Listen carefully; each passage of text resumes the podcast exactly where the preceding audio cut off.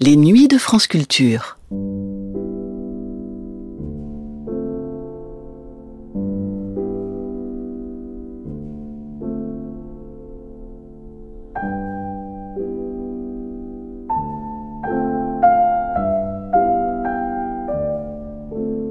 Dans la phénoménologie de la perception, Maurice Merleau-Ponty fait une distinction fondamentale pour notre compréhension du langage et de son utilisation. Il y a d'un côté la parole parlée, ce langage quotidien que nous utilisons tous qui ne crée pas de sens, qui ne fait que reprendre et ressasser ce qui se traîne depuis toujours dans notre inconscient collectif. Elle n'invente rien et ne fait que recycler ce qui existe déjà dans le langage. De l'autre côté, il y a la parole parlante, celle qui n'est pas encore instituée, dans laquelle du sens nouveau peut se créer, ouvrant ainsi les possibles. C'est la parole de celui ou de celle qui dit et pense quelque chose pour la première fois, celle de la création, et sans doute celle du vrai poète. Difficile de trouver un poète chez qui cette distinction résonne plus que chez Francis Ponge, bien que celui-ci précède Merleau-Ponty dans l'histoire de la pensée. Dès le plus jeune âge et ses premiers écrits, Ponge prend en grippe le langage quotidien, cette parole parlée qui phagocyte la communication et l'art. N'en déplaise aux paroles elles-mêmes, écrit-il dans Proème, étant donné les habitudes que dans tant de bouches infectes elles ont contractées, il faut un certain courage pour se décider, non seulement à écrire, mais même à parler. Pour éviter l'écueil de l'ordinaire et du banal, Ponge n'hésite pas à se plonger dans le vocabulaire scientifique, technique, comme il le fait dans le parti pris des choses, où il tente de retranscrire de façon rigoureuse et poétique la nature même des objets. Singulière démarche qui crée un séisme dans le monde de la poésie et en particulier de la poésie en prose, dont il est l'un des maîtres incontestés au XXe siècle.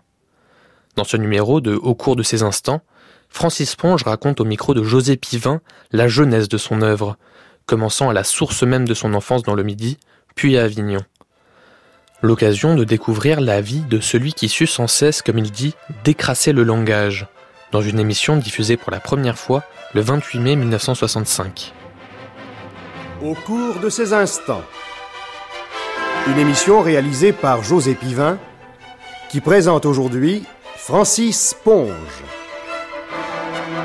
Des extraits des œuvres de Francis Ponge, Le Grand Recueil, Proème, Le Parti pris des choses, pour un Malherbe seront interprétés par Michel Bouquet et l'auteur.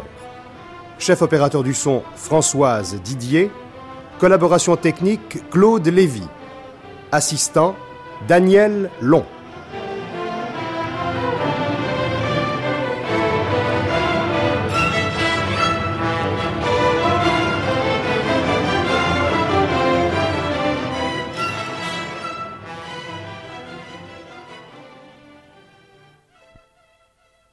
Au cours de cette émission consacrée à Francis Ponge, nous verrons un homme paraître dès les premiers moments de sa vie avec l'appui de lointaines amitiés que prolongeront les fraîcheurs personnelles d'une communication quotidienne avec le monde.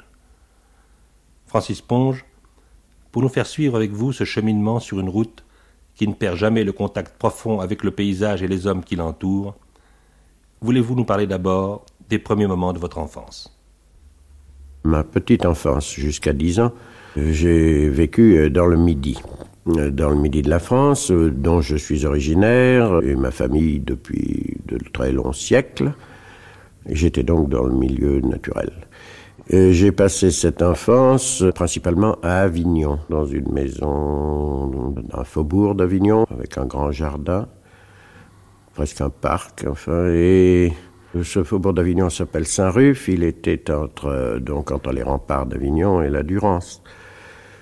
Et là, enfin, la lumière, euh, l'espèce de grisaille de la végétation, la poussière aussi, parce que la maison était sur une route euh, où passaient, je ne dis pas encore des diligences, mais enfin de grands cars qui faisaient beaucoup de poussière parce qu'il n'y avait pas de goudron à ce moment-là. Là, j'ai des impressions très, très précises. Je pense que cela m'a marqué.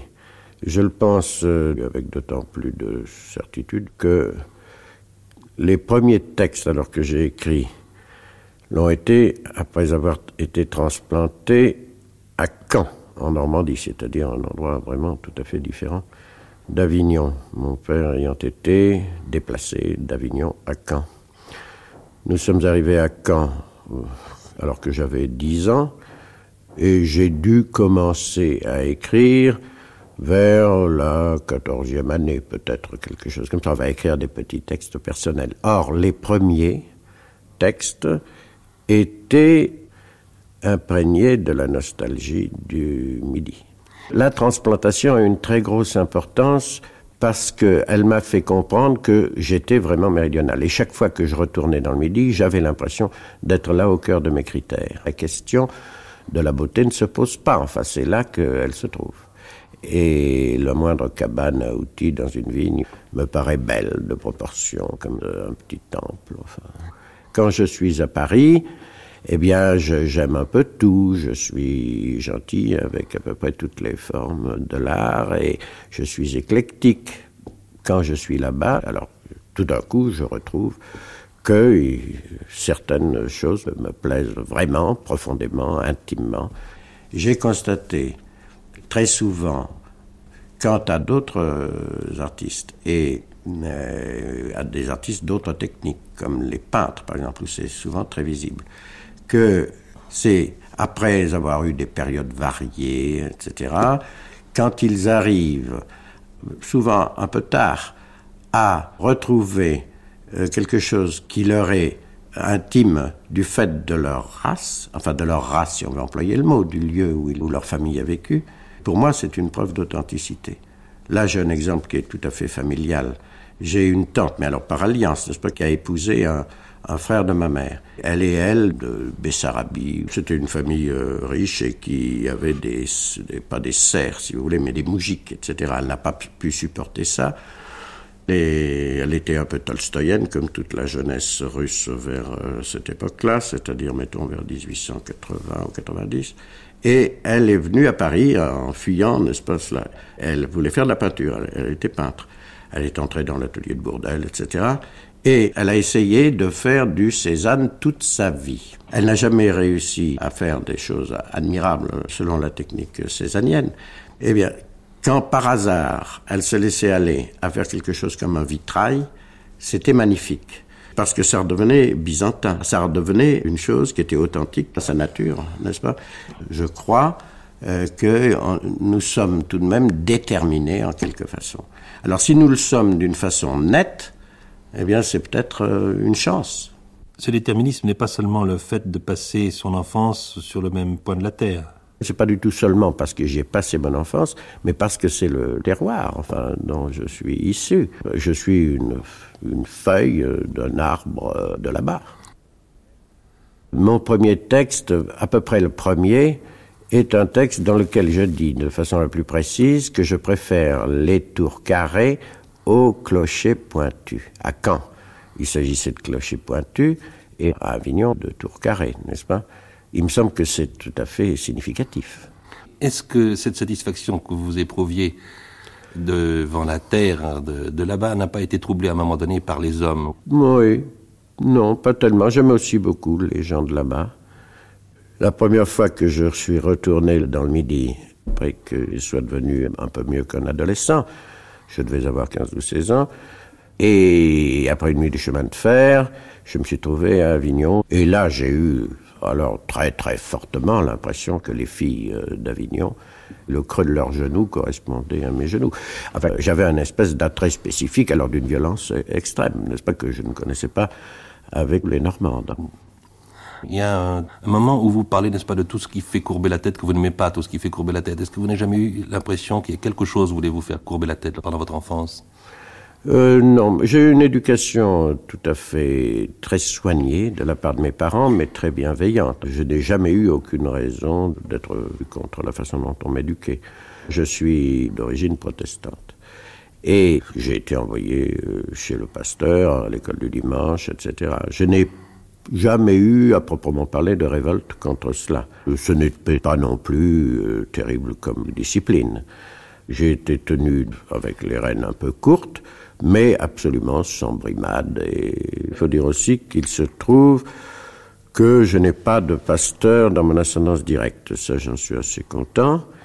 Peut-être euh, ai-je la tare protestante, c'est-à-dire un certain goût de la sévérité et de la sévérité appliquée aussi bien envers soi-même?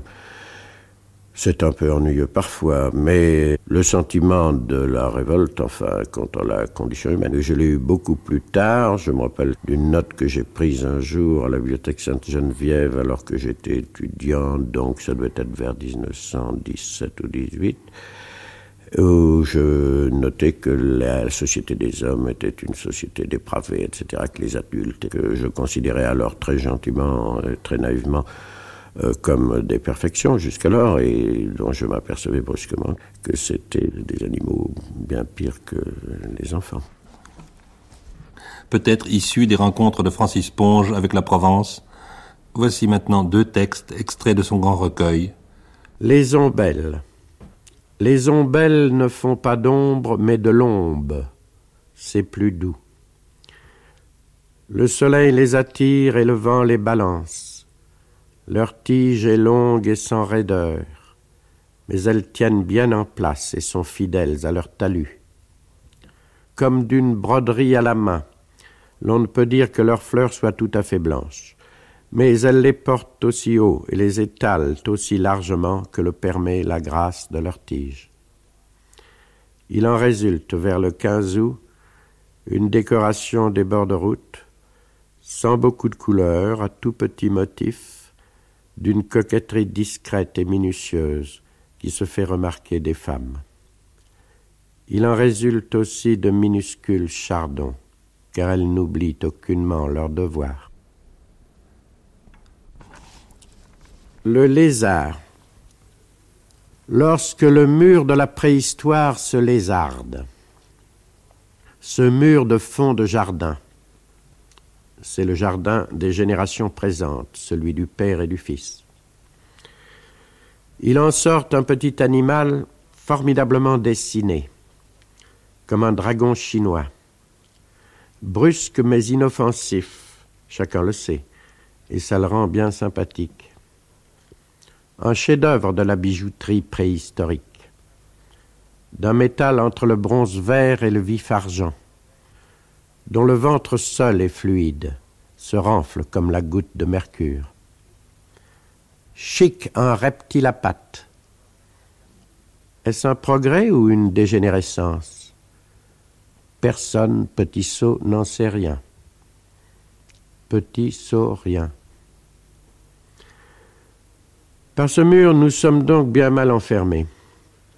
Si prisonniers que nous soyons, nous sommes encore à la merci de l'extérieur, qui nous jette, nous expédie sous la porte ce petit poignard, à la fois comme une menace et une mauvaise plaisanterie. Ce petit poignard qui traverse notre esprit en se tortillant d'une façon assez baroque, dérisoirement. Arrêt brusque sur la pierre la plus chaude. Affût ou bien repose automatique. Il se prolonge. Profitons-en, changeons de point de vue. Le lézard, dans le monde des mots, n'a pas pour rien ce Z ou zèle tortillard, et pas pour rien sa désinence en art, comme fuyard, flemmard, musard, pandard, hagard. Il apparaît, disparaît, réapparaît. Jamais familier pourtant, toujours un peu égaré, toujours cherchant furtivement sa route. Ce ne sont pas insinuations trop familières que celles-là, ni venimeuses. Nulle malignité, aucun signe d'intelligence à l'homme. Une sorte de petite locomotive haut le pied. Un petit train d'allégations hâtives, en grisaille, un peu monstrueuses, à la fois familières et saugrenues, qui circule avec la précipitation fatale aux jouets mécaniques Faisant comme eux de brefs trajets à ras de terre, mais beaucoup moins maladroit, têtu, il ne va pas buter contre un meuble, le mur. Très silencieux et souple, au contraire, il s'arrange toujours lorsqu'il est à bout de course, d'arguments, de ressorts dialectiques, pour disparaître par quelque fente ou fissure de l'ouvrage de maçonnerie sur lequel il a accompli sa carrière. il arrive qu'il laisse entre vos doigts le petit bout de sa queue. Une simple gamme chromatique, un simple arpège, une bonne surprise après tout si elle fait d'abord un peu sauter le cœur. On reviendra près de cette pierre. Ou bien on l'aperçoit tout à coup, plaqué contre la muraille. Il était là, immobile. Il a dans sa seule silhouette alors quelque chose d'un peu redoutable. C'est son côté trop dessiné, son petit côté dragon ou poignard. Mais on se rassure aussitôt. Il n'est pas du tout aimanté vers vous, comme sont les serpents. Il vous laisse mieux que l'oiseau le loisir de le contempler un peu. Et il lui est naturel de s'arrêter ainsi sur la pierre la plus chaude. Hésitation, affût, stupeur, anxiété, délice de capou Ennemi de la mouche au sol, on ne peut dire qu'il ne ferait pas de mal à une mouche puisqu'il s'en nourrit. Il faut bien se nourrir de quelque chose quand on est un petit bibelot ovipare, obligé d'assurer soi-même sa perpétuation. Comme le bougeoir si, par exemple, ou quelques petits bronzes sur la cheminée du docteur s'offrait un spasme, montrait sa brève contorsion spécifique. Il lance alors sa petite langue comme une flamme. Ce n'est pourtant pas du feu, ce ne sont pas des flammes qui sortent de sa bouche, mais bien une langue. Une langue très longue et fourchue, aussi vite rentrée que sortie, qui vibre du sentiment de son audace. Et pourquoi donc s'affectionne-t-il aux surfaces des ouvrages de maçonnerie? À cause de la blancheur éclatante et morne étendue de ces sortes de plages laquelle attire à s'y poser les mouches que guettent et harponnent du bout de leur langue pointue. Le lézard suppose donc un ouvrage de maçonnerie ou quelque rocher par sa blancheur qui s'en rapproche, fort éclairé et chaud, et une faille de cette surface, par où elle communique avec euh, la, parlons bref, préhistoire. D'où le lézard salsive, obligé d'inventer ce mot. Et voici donc, car l'on ne saurait trop préciser ces choses, voici les conditions nécessaires et suffisantes, pratiquement voici comment disposer les choses pour qu'à coup sûr apparaisse un lézard. D'abord, un quelconque ouvrage de maçonnerie, à la surface éclatante et assez fort chauffée par le soleil.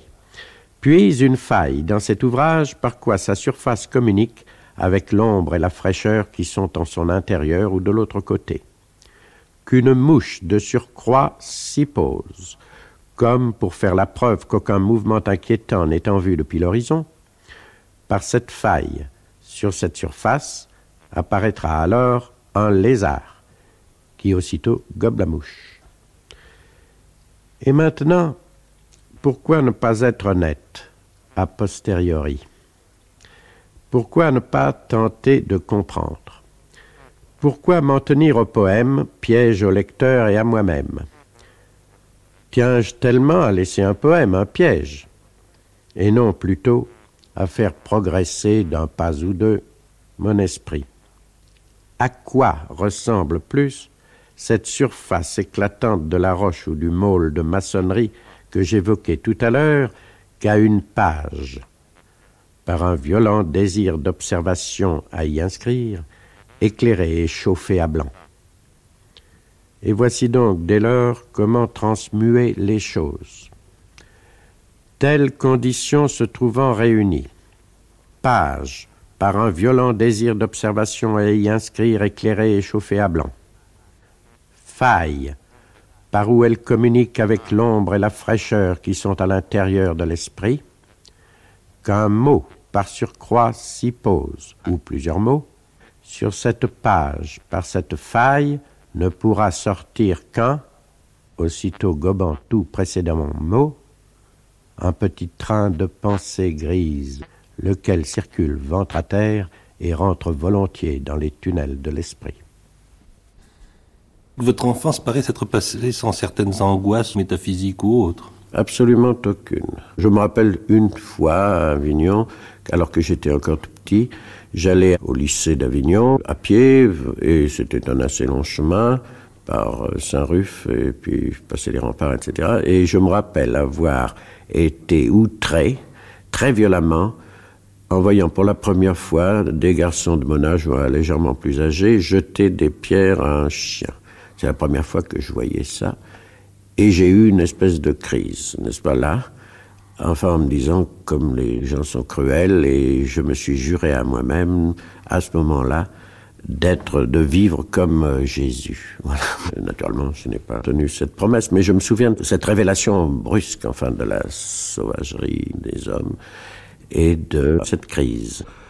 Pourquoi je parlais de ça? Parce que c'est dans mon milieu familial, à l'école et dans les livres, on proposait des êtres euh, bons, vertueux, et comme euh, chez moi, j'en avais l'exemple aussi de ces vertus, enfin jamais je n'ai entendu mon père et ma mère se, disputer, sans doute, euh, peut-être le faisaient-ils, mais en tout cas en dehors de notre présence, eh bien j'ai eu là une, une première révélation de ce que la société des hommes n'était pas une société parfaite. Parce qu'en face de la nuit, il n'y avait pas de problème. La nuit, c'était simplement quelque chose de noir, mais ça ne posait pas un mystère, je veux dire. Non, et du point de vue du jour et de la nuit, une chose merveilleuse. J'avais une grand-mère à Paris, ma grand-mère maternelle, et ma mère allait de temps en temps, prenait le train à Avignon pour Paris. Et je me souviens d'une fois, alors que donc je n'avais pas 10 ans, j'avais probablement 7 ou 8 ans, mon père m'a emmené pour accompagner ma mère à la gare, et ensuite il m'a amené à Villeneuve-les-Avignon, devant le fort Saint-André, d'où nous avons vu se lever le soleil. Et c'est la première fois que j'ai assisté à ce météore, si on veut, enfin à l'aurore. Je me souviens alors très nettement de cela. Et quelles étaient les images de votre vie quotidienne à cette époque d'école? Je suis allé d'abord à une espèce de cours euh, et ensuite, euh, j'ai eu un professeur à la maison, puis je suis allé au lycée seulement en septième. Mais je me souviens, pour, aller à ce cours comme pour aller au lycée, j'allais à pied venant de ce faubourg, et j'entrais dans Avignon par une porte des remparts, puis j'allais à ce cours ou à ce lycée. Et ensuite, je revenais à la maison, et je me souviens que, alors ce qui m'arrêtait, ce qui faisait que je traînais un peu, et que je n'entrais pas immédiatement, c'est qu'il y avait des choses très intéressantes à voir dans Saint-Ruf. Une des choses dont je me souviens très fort, c'est d'une forge souterraine, enfin, dont j'apercevais les, ateliers par les soupiraux qui donnaient sur la rue. Comme je ne devais pas être très grand, il devait m'être facile de regarder par le soupirail. J'ai beaucoup regardé là, la métallurgie primitive, enfin le travail du fer ou de la fonte euh, euh, rougie. Un peu plus loin, c'était un petit jardinet près d'un café où il y avait toujours des gens qui jouaient aux boules. J'allais euh, et venais du lycée et je me retrouvais dans ce grand jardin de Saint-Ruf, n'est-ce pas Où alors c'était une espèce de petit monde, enfin tout à fait merveilleux, avec un, canal couvert de lentilles d'eau et puis des kiosques un peu partout dans le jardin. Il y avait deux ou trois kiosques un peu abîmés qui ressemblaient à, comme des carcasses de tramway en bois, euh, le tramway euh, sans roue. J'imaginais ce qu'imaginent les enfants, enfin, c'est quoi une nature indienne. Et j'avais euh, aussi un âne, il paraît que j'étais pas très gentil avec lui. Et je me souviens de temps en temps qu'il m'obligeait à passer dans les taillis, n'est-ce pas, quand il, se mettait au galop, de façon que les branches un peu basses m'obligent à, descendre. On me tenait assez ferme, mais on s'occupait beaucoup de, nous. Enfin, j'avais une sœur, et on s'occupait beaucoup de nous, sans nous gâter. Mais enfin, nous ne manquions absolument de rien. On m'a fait, dès ma jeunesse, étudier le piano. Une amie de ma mère, qui était mélomane, enfin, qui aimait la musique, et qui faisait d'ailleurs euh, donner des petits concerts de chambre chez elle, faisant venir des solistes de Lyon avait voulu absolument m'initier au piano et euh, il paraît que ça marchait assez bien. Pendant un certain temps, on a pensé que j'aurais une carrière plutôt de musicien. Et les débuts de votre vie en Normandie? En Normandie, eh bien, en Normandie, j'étais plus âgé. C'était tout à fait une autre atmosphère. Pour aller et revenir du lycée, eh bien, c'était généralement dans le crachin, comme on dit là-bas, c'est-à-dire dans une petite pluie. C'était à Caen, n'est-ce pas? Et euh, là, j'étais environné d'une architecture tout à fait différente, d'une couleur tout à fait différente aussi. Beaucoup de gothique, enfin beaucoup de noir, oui. C'était une journée d'écolier sage. J'étais un peu dissipé au lycée parce que je riais des farces que faisaient les autres. J'en faisais pas moi-même beaucoup, mais j'étais puni. Souvent le premier parce que c'était moi qui manifestais mon plaisir des farces que faisaient les autres. Est-ce qu'à cette époque ou à ces époques, vous aviez cette sensibilité qui a fait de vous l'écrivain que vous êtes devenu J'étais très équilibré et pas du tout malade, pas du tout plus sensible qu'un autre. Enfin, je ne le crois pas. Il faut la sensibilité au monde, mais ça tout le monde l'a. Mais c'est la sensibilité aux moyens d'expression. Parce que pour être un artiste valable, il faut être à la fois sensible au monde et sensible aux moyens d'expression qu'on a choisis. Et alors là, euh, il faudrait que je vous parle plutôt alors du fait que mon père avait le littré dans sa bibliothèque et que je m'y suis plongé très tôt. J'étais en, en seconde ou en première ou en philosophie, absolument le seul à aller travailler à la bibliothèque, n'est-ce pas, la bibliothèque municipale qui était d'ailleurs euh, tout à fait magnifique. Elle a été détruite malheureusement par les bombardements, mais c'était une merveilleuse bibliothèque. Ça avait été celle de Trébuchet, l'ami de d'Aurevilly, qui en parle beaucoup. Mais d'ailleurs, je n'allais pas fouiller en dehors de ce que j'avais à faire, n'est-ce pas? C'était le lieu était admirable. Il n'y avait personne d'ailleurs, enfin très peu de monde, quelques très vieux messieurs, c'est tout. Je crois que cette sensibilité-là, alors à la langue française, alors là, je crois que que j'étais euh, un peu, peut-être, euh, j'avais une sensibilité un peu supérieure à celle de mes camarades de ce point de vue-là. Quant à l'autre, je n'en sais absolument rien, je ne peux pas le savoir. On n'est jamais à l'intérieur des autres. Et quand j'ai commencé à écrire, je vous prie de croire que je l'ai fait en pensant que tout le monde était capable d'en faire autant. Je ne voulais pas du tout faire quelque chose d'original, je voulais tout simplement dire, simplement, ce que j'éprouvais à partir de tel ou tel euh, sujet ou tel ou tel objet. C'est tout. Mais le plus simplement du monde, sortir ce que j'éprouvais, c'est tout. Et les dire le plus clairement le plus fortement possible. C'est tout. Mais justement, cette recherche des moyens, de, la qualité des moyens d'expression, était-ce uniquement dans le but de décrire votre sensibilité N'y avait-il pas aussi quelquefois la tendance à vouloir euh, exprimer, euh, au fond l'inexprimable? Je veux parler de quelque chose de métaphysique. Absolument pas. Je n'ai pas subi de crise de mysticisme, je ne me suis pas posé de questions métaphysiques avant la philosophie, avant que ça devienne une question de cours. Mais je n'ai jamais senti d'inquiétude métaphysique. Le fait est là. Et au moment où c'est devenu une question de cours, quelle impression vous a fait ce monde de la métaphysique? Ah, ça m'a intéressé. Ça m'a intéressé beaucoup. J'ai admiré les systèmes, aussi bien les uns que les autres. Enfin, j'avais peut-être un peu plus de goût pour ceux qui étaient harmonieusement constitués. J'ai commencé tôt à penser que la philosophie, elle aussi, et voire la métaphysique, ressortissait à la critique littéraire. Mais comment réagissez-vous devant ce qui n'est pas exprimable, parce que ça existe quand même? Naturellement, mais la moindre chose est quasi inexprimable. Et le sentiment de l'inexprimable, je l'ai immédiatement dès que j'essaie d'exprimer la moindre chose, dans l'absolu. Mais ça, ça ne me désespère pas pour autant. Je pense que la, la soif de l'absolu soit une des caractéristiques de l'esprit humain, mais je pense que c'est comme une maladie, puisque l'absolu, par définition, est, un, inconnaissable. Pourquoi perdre son temps à, s'occuper de cela? Remarquez que ça a permis à beaucoup d'écrire des œuvres très, fortes, n'est-ce pas? Mais euh, le fait est que je ne suis pas de ceux-là. C'est aussi peut-être pourquoi j'accepte très bien de ne pas être poète. Enfin, vous comprenez? Si le poète est un mystique. Il est évident que le mystère est là à chaque instant, bien sûr, et que non seulement le mystère, mais le destin, mais quoi, le fatal. Je l'ai, ce sentiment à chaque instant. N'est-ce pas que tout est euh, vertigineux, hasardeux, etc. Ça ne provoque pas chez moi un trouble physiologique, mais j'ai, si vous voulez, tout ce que j'écris sur fond de, même, on peut dire, de pessimisme. il est évident que la notion d'infini vient de ce que les gens sont myopes. L'infini est plus proche pour le myope que pour celui qui a une vue euh, normale. C'est clair, c'est l'endroit où on commence à ne plus y voir, n'est-ce pas Bon, eh bien, puisque c'est par définition, mais c'est une absurdité de vouloir passer sa vie à, aller se buter contre un, mur qui, par définition, ne sera jamais franchi. Et à partir du moment où vous avez donc compris que enfin, votre santé vous a fait dire qu'il était inutile de se battre contre quelque chose qui n'existait pas et d'essayer d'atteindre quelque chose qui n'existait pas. Est-ce que vous avez décidé pour vous-même une sorte de genre de vie? Non, je n'ai jamais décidé d'une sorte de genre de vie. Plutôt, j'ai décidé de refuser un certain nombre de genres de vie. Ça, ça fait partie de mon caractère, enfin, si vous voulez, de mon tempérament. C'est le goût profond, c'est le goût euh, naturel, c'est le goût qui, spécifique qui fait que vous, vous ne pouvez pas, il n'y a pas moyen. Je crois que le goût refuse plutôt qu'il ne recherche ou choisit. Le goût est, toujours quelque chose de très individuel, n'est-ce pas? Vous comprenez? Et, on ne peut pas reprocher aux gens d'avoir un autre goût que le vôtre propre.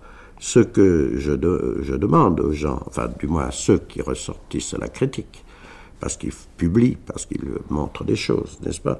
Ce que je leur demande, c'est d'être authentiques avec leur goût, c'est-à-dire de ne pas faire euh, des choses qui ne soient pas de leur goût. Parce qu'il est très difficile de résister même aux tentations de la plume, de la main ou je ne sais quoi, n'est-ce pas, qui vous fait dire autre chose que ce que vous voulez vraiment dire, que ce que vous avez le goût de dire. Alors là, nous revenons plutôt à la, poétique lui-même, n'est-ce pas, plutôt qu'à l'art de vivre.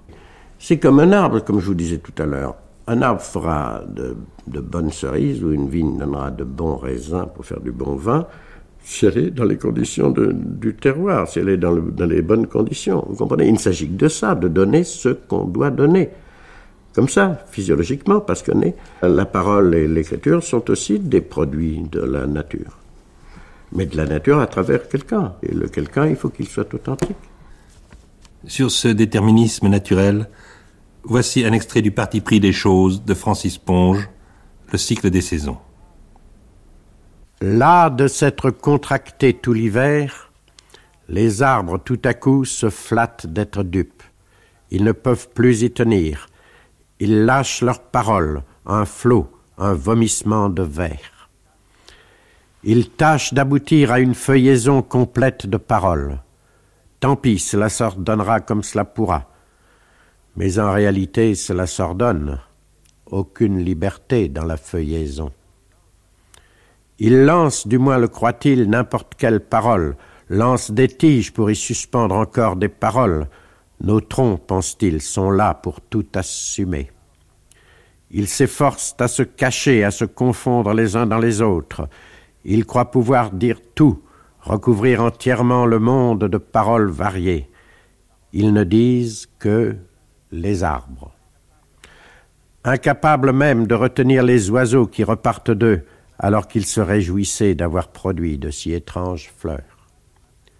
Toujours la même feuille, toujours le même mode de dépliement et la même limite, toujours des feuilles symétriques à elles-mêmes, symétriquement suspendues.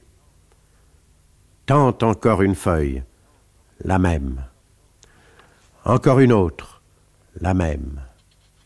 Rien en somme ne saurait les arrêter que soudain cette remarque l'on ne sort pas des arbres par des moyens d'arbres. Une nouvelle lassitude et un nouveau retournement moral.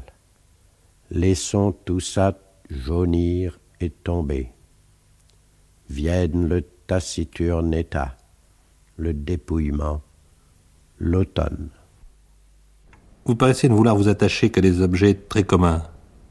Je me défie des choses, enfin, qui sont pittoresques par elles-mêmes. On me demandait il y a quelques jours pourquoi je n'avais pas fait de chat. Un chat, alors que je fais un cheval, une chèvre, des choses comme ça. J'ai dit probablement parce que j'ai pensé que le chat était poétique par lui-même. J'aime entrer dans une pièce dans laquelle siège un chat. Enfin, pour moi, c'est une leçon merveilleuse. Enfin, le comportement des chats est pour moi quelque chose d'admirable. Mais je suis assez repoussé. C'est comme si vous voulez, euh, je n'aurais pas l'idée d'écrire un poème sur le coucher de soleil. Ou si je l'ai écrit, c'est à l'intérieur d'un poème entier sur le soleil. C'est pour ça que je suis plus touché par le mutisme, par le silence, par l'humilité des choses. Donc, ce sont les choses les plus humbles, les plus muettes, les choses qui n'ont pas encore été dites ou trop dites qui me touche davantage. Et j'ai envie d'en dire quelque chose. Devant toutes les difficultés qu'il y a à s'exprimer d'une manière authentique, ne croyez-vous pas qu'il est préférable quelquefois de se taire? Je crois qu'il faut parler parce qu'il est très dangereux de se taire parce qu'alors on est recouvert par la suie, n'est-ce pas, des idées courantes. Qu'il faut se couper en parlant soi-même, enfin en disant autre chose que ce que vous fait dire la sagesse des nations, n'est-ce pas, ou l'ensemble des lieux communs. J'ai toujours eu l'impression que la parole était en quelque façon quasi euh, antérieure à l'homme, ou si vous voulez qu'elle l'enveloppait, en fait que l'homme était à l'intérieur de la parole et qu'il est constamment menacé de parler selon les paroles et non selon lui-même. Il faut alors, je le dis dans le premier texte de ma première plaquette, enfin, retourner d'un coup de style, défigurer le beau langage, etc. N'est-ce pas? N'est-ce pas? Les mots, c'est aussi épais, aussi chargé de qualité, ça a aussi trois dimensions, comme les choses elles-mêmes. Mais d'autre part, c'est sali par un usage immémorial. Euh, immémorial, c'est trop dire pour la langue française, mais mettons de six ou huit siècles, ce qui est déjà beaucoup. Je n'ai jamais l'impression qu'une parole est pure. Je pense qu'il faut la nettoyer et qu'il faut euh, utiliser son épaisseur, c'est-à-dire sa bonne qualité, euh, de façon exacte, juste, en nettoyant la crasse euh, qui est autour d'elle, et qui vient surtout du fait que chaque mot est employé d'habitude, avec un certain coefficient de bien ou de mal. Et naturellement, j'en tiens un peu compte, mais aussi en corrigeant cela. Comment considérez-vous les rapports des choses avec les mots? Au contraire, des choses qui me paraissent avoir une qualité de complexité, d'épaisseur, si vous voulez, mais aussi innocente, si vous voulez, pure, si vous voulez, et par ailleurs muette, ce qui les rend touchantes eh bien, les paroles me paraissent euh, telles qu'elles sont et telles que vous les donnerez la simple inspiration, quelque chose d'absolument indigne des choses. Vous comprenez? C'est-à-dire qu'il faut traiter les paroles pour les rendre dignes des choses. Est-ce que vous avez des moyens particuliers de décaper ces mots pour retrouver justement une sorte de pureté Oh, c'est la chose la plus simple et probablement peut-être la plus maniaque. Mais le fait est, vous avez que l'ITRE est un dictionnaire étymologique, il faut dire aussi que, alors là, je, peux revenir à mon, à mon origine euh, méditerranéenne et latine. Enfin, il, se trouve que la langue latine a toujours été, pour moi, euh, une merveille. Enfin, il n'est aucun poète français ou écrivain français que j'admire autant que j'admire Tacite ou Lucrèce, n'est-ce pas, Virgile ou Horace, aucun. Euh, vraiment. La façon que j'emploie instinctivement, c'est de respecter le sens radical du mot. C'est l'étymologie. Pourquoi est-ce que la langue du XVIIe siècle, par exemple, nous paraît propre? N'est-ce pas? C'est parce que, ou du moins à moi, c'est parce qu'il se trouve que, généralement, le sens radical, le sens étymologique est respecté. Il n'est pas si loin du latin, et il n'est guère de mots au XVIIe siècle qui ne soit employé dans un sens très éloigné de sa signification, de sa racine latine. Autant que possible, voilà ce que je cherche, c'est-à-dire de n'employer aucun mot euh, sans que sa racine ne soit satisfaite. Même les mots les plus abstraits ont un radical concret. Je prends un exemple. Il s'agit du mot, d'un des mots les plus abstraits de la langue, le mot considération, qui peut être le titre de nuage philosophique, euh, aussi bien que euh, ma considération distinguée à la fin d'une lettre, n'est-ce pas rien de plus abstrait. Mais le mot considération, pour moi, c'est clair, enfin, c'est considéra, c'est le fait de regarder la nuit étoilée, n'est-ce pas, sidéra les astres, n'est-ce pas Je ne peux pas employer le mot considération que la signification venant de son radical concret, euh, je ne dis pas entre en ligne de compte, mais ne soit pas contredite étant donné l'origine concrète du mot. Que vous croyez que c'est une importance un peu pour tout, cette recherche du radical Vous savez, n'est-ce pas, quand on est un peu inquiet, qu'on doute un peu de la possibilité de communication, et quand on se dit, voyons, ce que j'écris, qui va le lire et comment va-t-il le comprendre Eh bien, on se dit qu'on se donne une chance d'être compris, si on a respecté le sens profond, n'est-ce pas la signification première des mots Du moins, comme sont encore entendus les latins. Et quels ont été vos contacts avec la société? Comme je vous le disais, c'est au moment même où j'étais alors dans les classes supérieures, probablement en Cagne, que euh, je me suis rendu compte de la saloperie universelle, enfin, du point de vue des hommes, c'est à ce moment-là qu'a eu lieu la révolution bolchevique en 17, n'est-ce pas? Puisqu'en 17 j'étais à Louis-le-Grand, en Hippocane. Je me rappelle très bien que nous discutions avec mes camarades qui étaient tous des forts antennes, c'était tous des prix d'excellence de province ou des lycées de Paris, et on discutait, et peu, enfin, se rendaient compte que la révolution de 1917 était un événement euh, au moins aussi important que la guerre elle-même, enfin, quant à ses suites, euh, probable. À ce moment-là, on appelait les bolcheviks des maximalistes. C'est un mot qui me plaisait parce que mon côté comme ça, protestant, un esprit un peu absolu, euh, la virtus romana, le côté ni moi, on est à la fois des fils de Caton et des fils de Calvin. Et alors j'étais euh, non pas un, révolté lyrique, enfin si vous voulez, n'est-ce pas, mais plutôt un maximaliste, c'est-à-dire un bolchevique, c'est-à-dire quelqu'un qui est un révolutionnaire mais froid Et ça correspondait un peu aussi à ma recherche en fait de poésie, n'est-ce pas? C'est-à-dire à faire quelque chose qui soit froidement révolutionnaire. Et pourquoi? Pensais, c'est pas du tout parce que j'avais lu Marx, c'est pour des raisons intellectuelles. C'est parce que je, je pensais vraiment que si on arrangeait d'une façon un peu bien la société, c'est-à-dire la vie de chacun, eh bien que euh, on travaillerait moins et qu'on pourrait se cultiver davantage et que chacun, et je ne parle pas de moi qu'il pouvait, qu'il pouvait toujours, mais que n'importe qui pourrait euh, se cultiver, euh, réfléchir, et s'adonner à la pratique de quelque chose euh, qui l'élèverait et qui ferait qu'il accéderait aux valeurs nobles et délicates. C'était peut-être parce que les gens n'avaient pas l'occasion de cela qu'ils étaient comme ils étaient, c'est-à-dire qui jetaient des pères aux chiens ou qui euh, avaient des conversations ineptes et sordides et grossières. Euh, c'était vraiment uniquement cela. Alors pourquoi je suis sorti? Quand j'ai compris que on nous demandait de faire fi de ces valeurs pour aller vers cette société idéale, qu'il fallait tout mettre dans la tactique immédiate, etc. Et par exemple, euh, je ne sais pas, à un moment donné, dire que pas un romancier américain n'avait de talent, n'est-ce pas, parce qu'il était américain, etc. Alors, ne pas maintenir les valeurs dans le torrent de l'action immédiate, n'est-ce pas, ne pas les maintenir un peu au-dessus, euh, eh bien alors vers quoi va-t-on? On se précipite vers quoi? Et d'ailleurs, je me trompais éperdument, puisque je ne faisais aucune différence. Par exemple, j'étais un clémenciste acharné, parce que je pensais que Clémenceau était le descendant des Jacobins et qu'il y avait un rapport entre jacobinisme et bolchevisme. Voilà, vous me parlez des contacts euh, avec la société. Il y avait donc une sorte de sentiment que tout était mal fait et que les hommes étaient très différents de ce que mon éducation classique m'avait appris des héros. J'ai cru, moi, très naïvement, que les hommes étaient comme ils sont peints dans la haute littérature.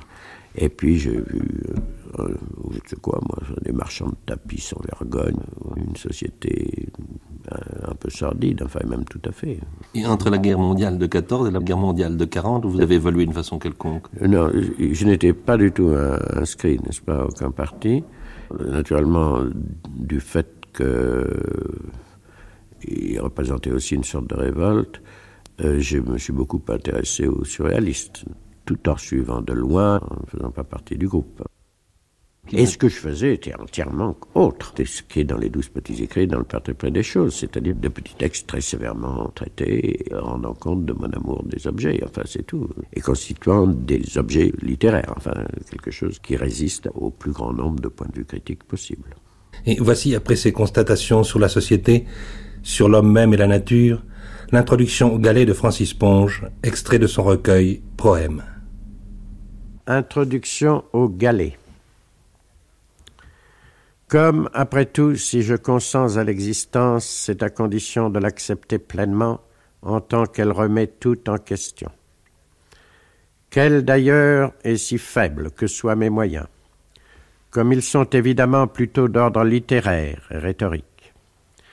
Je ne vois pas pourquoi je ne commencerai pas, arbitrairement, par montrer qu'à propos des choses les plus simples, il est possible de faire des discours infinis entièrement composés de déclarations inédites, enfin qu'à propos de n'importe quoi, non seulement tout n'est pas dit, mais à peu près tout reste à dire. Il est tout de même à plusieurs points de vue insupportable de penser dans quel infime manège depuis des siècles tournent les paroles, l'esprit, enfin la réalité de l'homme. Il suffit pour s'en rendre compte de fixer son attention sur le premier objet venu. On s'apercevra aussitôt que personne ne l'a jamais observé et qu'à son propos les choses les plus élémentaires restent à dire. Et j'entends bien que sans doute pour l'homme il ne s'agit pas essentiellement d'observer et de décrire des objets. Mais enfin, cela est un signe et des plus nets. À quoi donc s'occupe-t-on? Certes à tout, sauf à changer d'atmosphère intellectuelle, à sortir des poussiéreux salons où s'ennuie à mourir tout ce qu'il y a de vivant dans l'esprit, à progresser enfin, non seulement par les pensées, mais par les facultés, les sentiments, les sensations, et somme toute à accroître la quantité de ces qualités. Car des millions de sentiments, par exemple, aussi différents du petit catalogue de ceux qu'éprouvent actuellement les hommes les plus sensibles, sont à connaître, sont à éprouver, mais non l'homme se contentera longtemps encore d'être fier ou humble, sincère ou hypocrite, gai ou triste, malade ou bien portant, bon ou méchant, propre ou sale, durable ou éphémère, etc., avec toutes les combinaisons possibles de ces pitoyables qualités.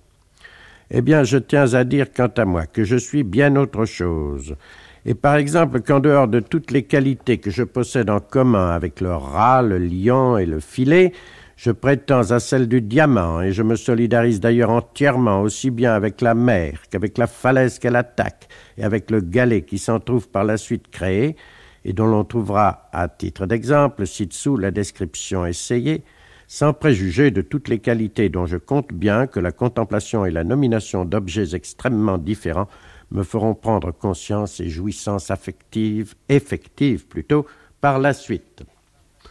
À tout désir d'évasion, opposer la contemplation et ses ressources. Inutile de partir, se transférer aux choses, qui vous comblent d'impressions nouvelles, vous proposent un million de qualités inédites. Personnellement, ce sont les distractions qui me gênent, et c'est en prison ou en cellule, seul à la campagne, que je m'ennuierai le moins. Partout ailleurs, et quoi que je fasse, j'ai l'impression de perdre mon temps. Même la richesse de propositions contenues dans le moindre objet est si grande que je ne conçois pas encore la possibilité de rendre compte d'aucune autre chose que des plus simples une pierre, une herbe, le feu, un morceau de bois, un morceau de viande. Les spectacles qui paraîtraient à d'autres les moins compliqués, comme par exemple simplement le visage d'un homme sur le point de parler, d'un homme qui dort, ou n'importe quelle manifestation d'activité chez un être vivant, me semblent encore de beaucoup trop difficiles et chargés de significations inédites à découvrir puis à relier dialectiquement pour que je puisse songer à m'y atteler de longtemps. Dès lors, comment pourrais-je décrire une scène, faire la critique d'un spectacle ou d'une œuvre d'art? Je n'ai là-dessus aucune opinion, n'en pouvant même conquérir la moindre impression un peu juste ou complète. Tout le secret du bonheur du contemplateur est dans son refus de considérer comme un mal l'envahissement de sa personnalité par les choses. Euh, pour éviter que cela tourne au mysticisme, il faut, primo, se rendre compte précisément, c'est-à-dire expressément, de chacune des choses dont on a fait l'objet de sa contemplation. Secondo, changer assez souvent d'objet de contemplation et en somme garder une certaine mesure. Mais le plus important pour la santé du contemplateur est la nomination au fur et à mesure de toutes les qualités qu'il découvre. Il ne faut pas que ces qualités qui le transportent le transportent plus loin que leur expression mesurée et exacte. Je propose à chacun l'ouverture de trappes intérieures, un voyage dans l'épaisseur des choses, une invasion de qualité, une révolution ou une subversion comparable à celle qu'opère la charrue ou la pelle, lorsque tout à coup et pour la première fois sont mises au jour des millions de parcelles, de paillettes, de racines, de vers et de petites bêtes jusqu'alors enfouies. Ô ressources infinies de l'épaisseur des choses, rendues par les ressources infinies de l'épaisseur sémantique des mots. La contemplation d'objets précis est aussi un repos.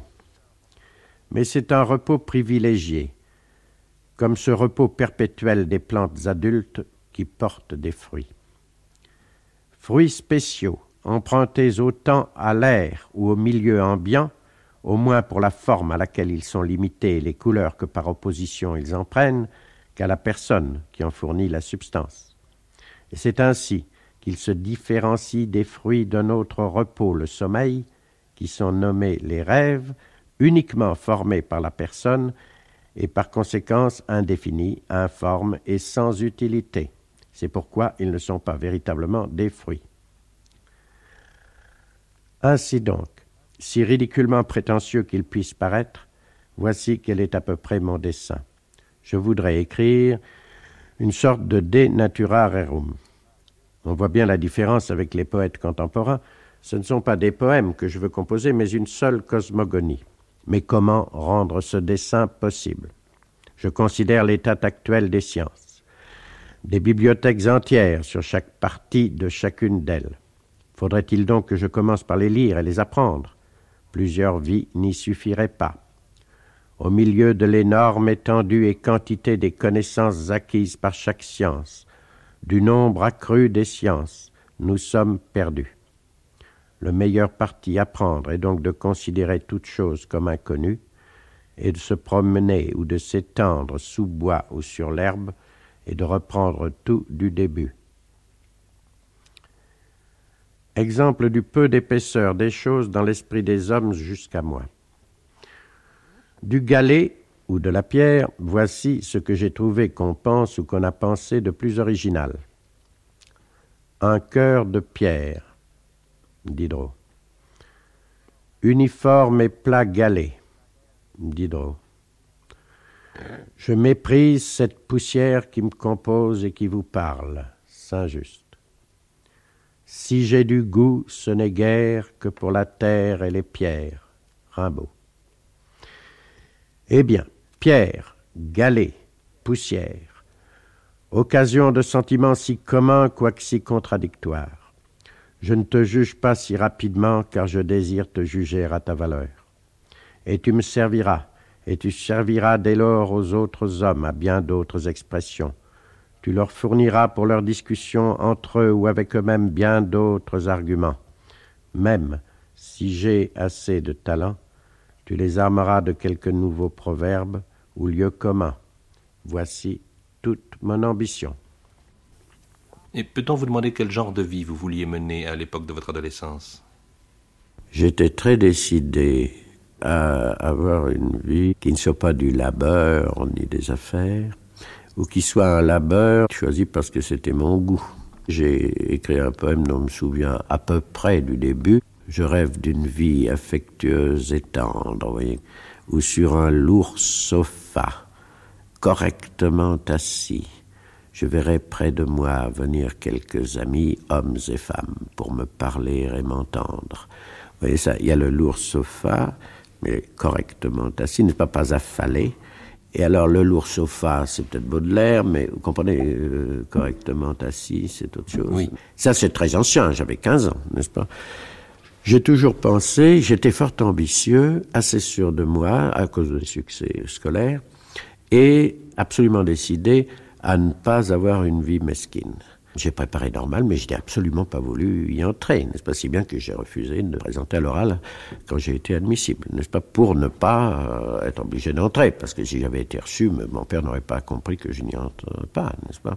J'étais un peu fou et je ne voulais pas de ce, genre de vie. Je voulais pouvoir mettre les pieds sur la table et écrire ce qui me plaisait, euh, et avoir de gens autour de moi qui aiment ce que je fais, que moi j'aime ce qu'ils font. Voilà ce que je pensais. Naturellement, j'ai eu des déceptions quant aux amis, mais j'ai aussi beaucoup de satisfaction. j'ai des amis qui datent de cette époque et avec qui je parle de ce qui nous intéresse. Et comment avez-vous vécu après avoir terminé vos études? Oh, ça n'a pas été si facile. Alors bien sûr que j'aurais pu être professeur immédiatement. Euh, non, mon père est mort sur ces entrefaites. Ma mère est venue habiter Paris. Elle avait très peu d'argent. Ma femme, nous pouvions vivre euh, très petitement. J'ai vécu comme cela, sans rien faire. Bien sûr, je cherchais constamment du travail, mais je, enfin, c'était pas sérieux. Je suis entré ici et là, j'ai passé trois semaines ici, un mois là, n'est-ce pas Mais comme ça, euh, en réalité, j'avais peut-être 50 francs par semaine d'argent de poche, et puis je vivais chez ma mère. Et je travaillais pour moi, exactement. Et ma littérature, bien sûr, ne m'a jamais rien rapporté. Ensuite, il s'est trouvé que j'ai rencontré ma femme et il fallait pour l'obtenir que je travaille parce que ses parents ne l'auraient pas donné sans cela. Et je suis alors tout simplement entré dans n'importe quelle administration. En fait, c'était les messageries Hachette. C'était particulièrement drôle. J'ai pointé pendant sept années ou sept ou huit ans tous les matins. Après ça, j'ai été, j'ai été chômeur, puis j'ai fait de l'assurance comme tous les gens qui n'ont pas de situation particulière. Et puis j'ai fait du journalisme un peu, enfin très peu pendant l'occupation au progrès de Lyon. Et puis voilà. Et maintenant, je suis professeur de l'Alliance française. C'est merveilleux parce que je n'ai que des après-midi de présence. Ça me laisse tout à fait libre. Alors je suis tout à fait partisan d'une discipline qui consiste à avoir un second métier qui vous permet de vivre si peu que ce soit, si mal que ce soit, si petitement, mais qui ne soit pas mauvais pour l'hygiène intellectuelle. C'est pour ça que le journalisme me plaisait pas tellement et j'aurais préféré en fait avoir un métier très très très différent. Par exemple, un métier manuel. Je ne suis pas un homme de cabinet qui vit dans la solitude, bien que mon œuvre exige une forte contention.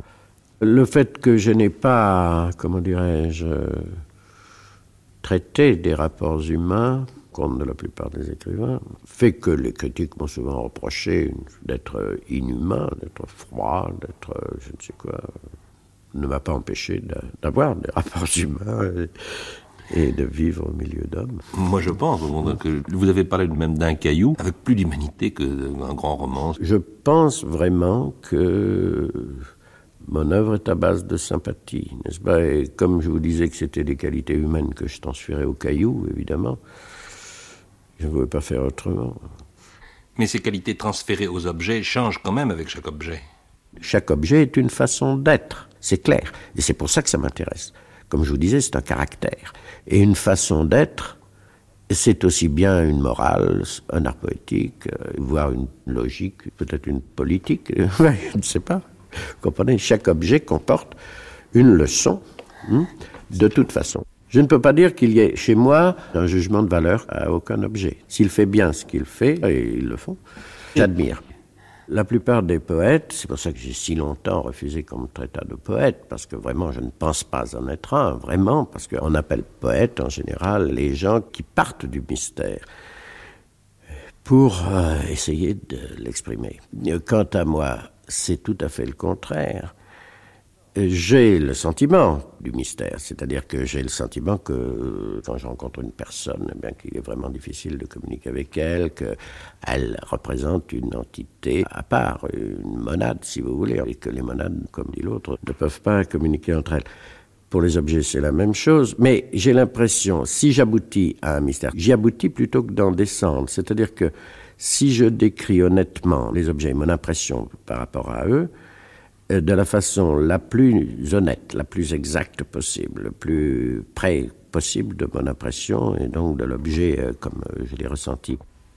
Un abus de précision aboutit au mystère. C'est assez curieux, mais la façon dont les qualités se referment, se closent en une personne, crée quelque chose de mystérieux. Et puis je vous demandais aussi pourquoi vous avez été attiré par la peinture, ce qui fait que vous avez écrit un certain nombre de textes sur les peintres.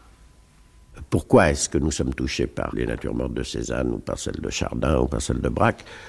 C'est probablement parce que la contention de l'artiste à rendre compte d'une façon modeste et sans lyrisme de l'existence des objets qu'il vous décrit et de leur agencement aboutit à une espèce d'éclairage, j'appelle ça un éclairage de destin.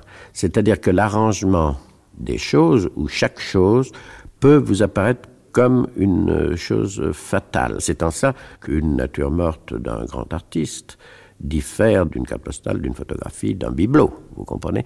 C'est parce qu'il y a tant d'attention donnée à la chose, tant d'amour aussi, de respect, n'est-ce pas Que il y a une espèce de, comme je vous disais, ce sont des dieux. C'est avec tout le fatal. Il me semble que si nous pouvons être émus par une nature morte, c'est parce que l'arrangement des objets comme ils sont nous paraît un signe du destin, de notre destin. Comment se fait-il que ce soit toujours l'espace et l'arrangement des objets dans l'espace qui ait été lu comme prophétie?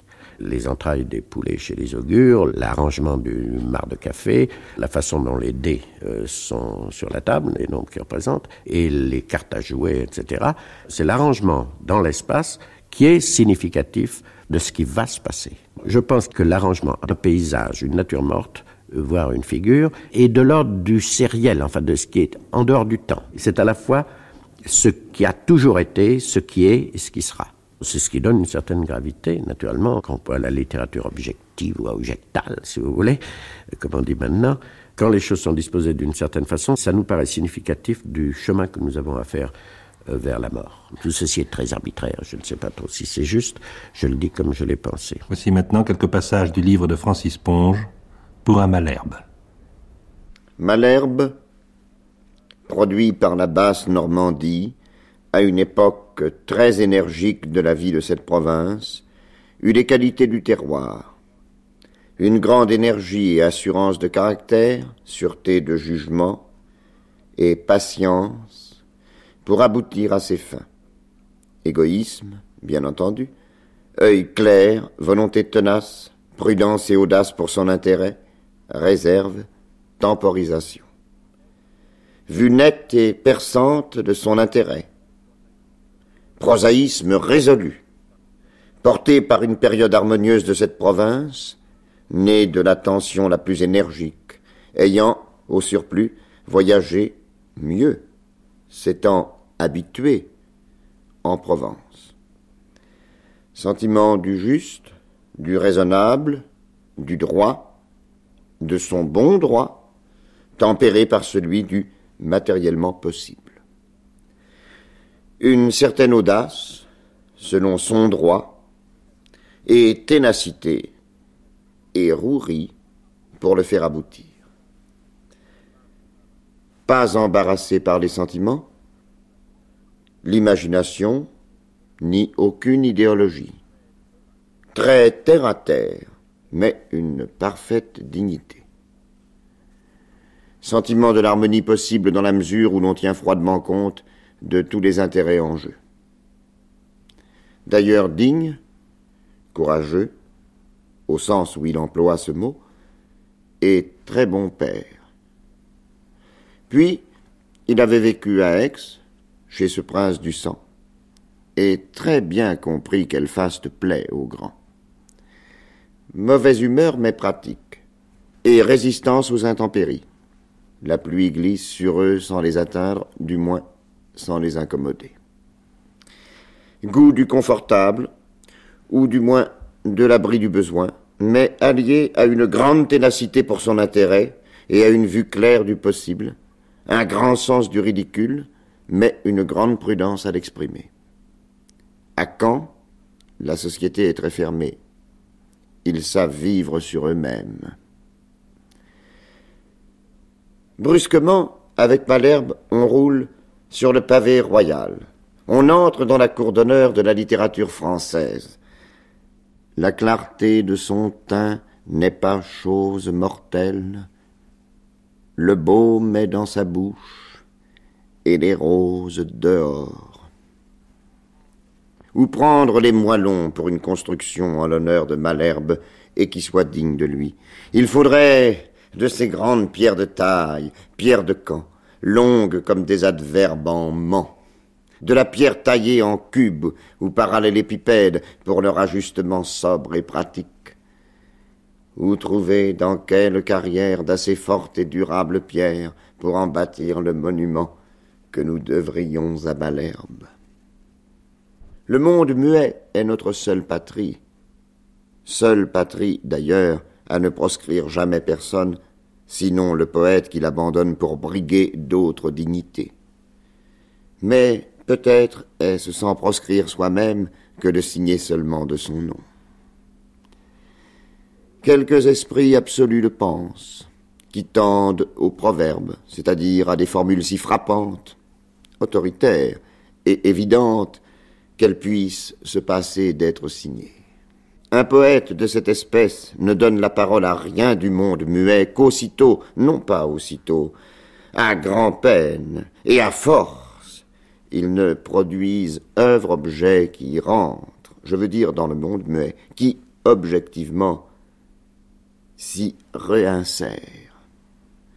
Voilà qui justifie l'indifférence de l'ambiguïté et de l'évidence dans les textes poétiques, leur caractère oraculaire, disons. Ces considérations, au début d'un essai sur Malherbe, étonneront, à juste titre peut-être. Elles sont significatives de la différence de notre temps et du sien, du chaos dans lequel nous sommes et dont nous avons à sortir d'abord à nous sortir. Mais Malherbe, consciemment ou non, eut à faire le même effort. Voilà ce qui nous le rend si présent et sympathique. Ajoutons qu'il signa de son nom, et plutôt deux fois qu'une. C'est que son projet était le moins abstrait qui soit. Il voyait clair et jugeait clairement de ses chances et des chances de la beauté dans son siècle. Il le savait tel qu'il pouvait y obtenir aussitôt la vie éternelle, durant sa vie même, et un peu de la sécurité matérielle que le talent y procurait alors. Il n'aime la beauté que si elle lui cède un jour, sens aigu du possible ou du vraisemblable, le vraisemblable étant d'ailleurs ce qui paraît invraisemblable aux gens sans ambition. Grand courage, mais pas d'illusion, pas d'aliénation dans le chef-d'œuvre inconnu. Il se prend à l'impossible, puis s'en déprend quand il s'avère inférieur à lui-même, c'est-à-dire à, l'idée qu'il s'en fit, celle qui est à la ressemblance de son désir.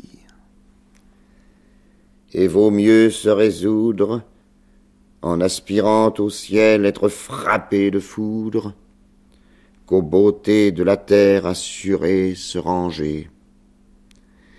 J'ai moins de repentir, plus je pense à ma faute, et la beauté des fruits d'une palme si haute me fait, par le désir, oublier le danger. Il est très difficile de préciser jusqu'à quel point on courra le risque. Je crois que le dernier point sera le moment où l'on ne pourra plus se retourner brusquement vers sa raison. Qu'en dis-tu, ma raison? Peut-on vous demander ce que vous pensez de cette société et des hommes qui la composent? Je ne crois pas beaucoup à la perfectibilité de, l'homme. Je crois qu'il y aura toujours des êtres bien euh, et des êtres pas bien. Enfin, des gens avec qui quand j'étais enfant, j'aimais être du même côté qu'eux au jeu de bar. N'est-ce pas, vous comprenez il y, a, des gens avec qui on se trouve bien et je ne pense pas qu'une société parfaite soit possible. Je ne le crois pas. Il faut alors euh, chacun travailler dans sa spécialité pour faire le meilleur ouvrage possible. Et puis alors peut-être on verra plus tard. Mais qu'on ne s'occupe pas tellement de réformer la société que d'être un excellent ouvrier dans le travail qu'on fait. Je vois que tous les historiens de la littérature, tous les critiques, disent, mais à propos des grands classiques, qu'il aurait été nécessaire qu'il y ait un État en ordre pour que la littérature se développe bien. Je crois que Malherbe, qui est très antérieur aux grands classiques, lui qui travaillait dans le trouble, enfin au moment des guerres de religion, et quoi, le temps d'Henri IV a été bref, le, le temps heureux. Ensuite, c'était la guerre des princes et tout cela. Mais il a en quelque façon conformé les esprits. Et Richelieu l'avait très bien compris n'est-ce pas Puisqu'il avait fait de Malherbe son ministre de la parole. Et en ce qui vous concerne, vous particulièrement, à ce sujet? C'est seulement quand j'appréhende un objet qui m'émeut que je dis quelque chose de nouveau et de bien. Je crois qu'il vaut mieux se connaître et en rester à ce qu'on fait le mieux. Hmm?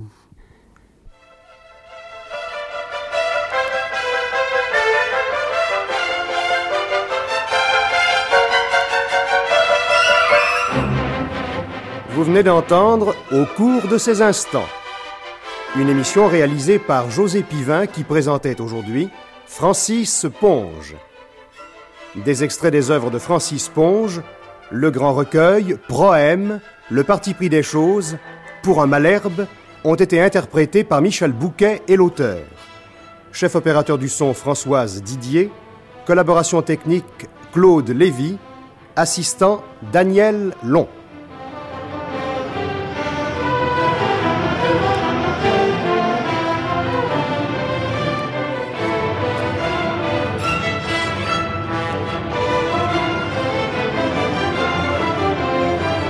C'était un numéro de Au cours de ces instants, avec Francis Ponge au micro de José Pivin, et avec des lectures de Michel Bouquet et de l'auteur lui-même. Première diffusion le 28 mai 1965.